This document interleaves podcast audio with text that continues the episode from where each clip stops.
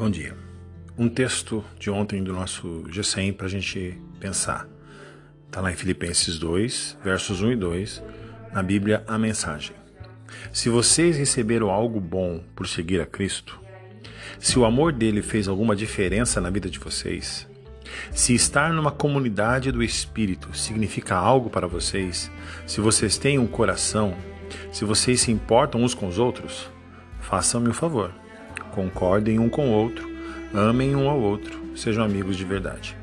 Isso é Paulo escrevendo à igreja aos Filipenses, né?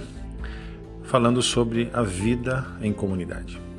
Interessante que nas versões mais antigas, Paulo escreve assim: Alegrai meu coração.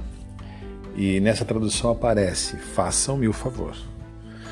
O desejo de Deus é que o coração dele seja alegrado quando nós vivemos em comunhão. Leia novamente Filipenses 2:12, participe dessa comunidade, abençoe e seja abençoado. Em nome de Jesus.